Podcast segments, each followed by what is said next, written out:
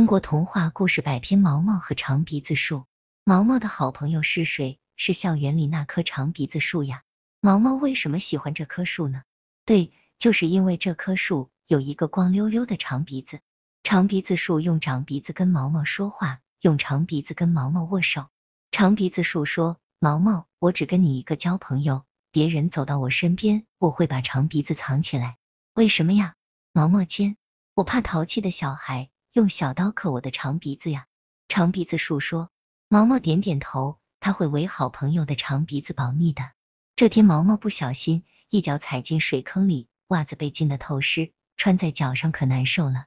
长鼻子树说：“快把湿袜子脱下来，挂在我的长鼻子上晾干。”真的，湿袜子中在长鼻子上，很快就晾得干爽爽的。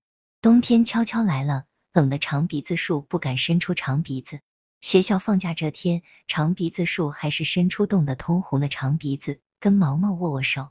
毛毛在长鼻子树身上系了一块花手绢，他想这样长鼻子树就会暖和一点。明年春天见，长鼻子树说。明年春天见，毛毛挥挥手。第二年的春天，毛毛又奔跑着来上学了。他长高了一点儿，长胖了一点儿。毛毛跑到长鼻子树面前，一下呆住了。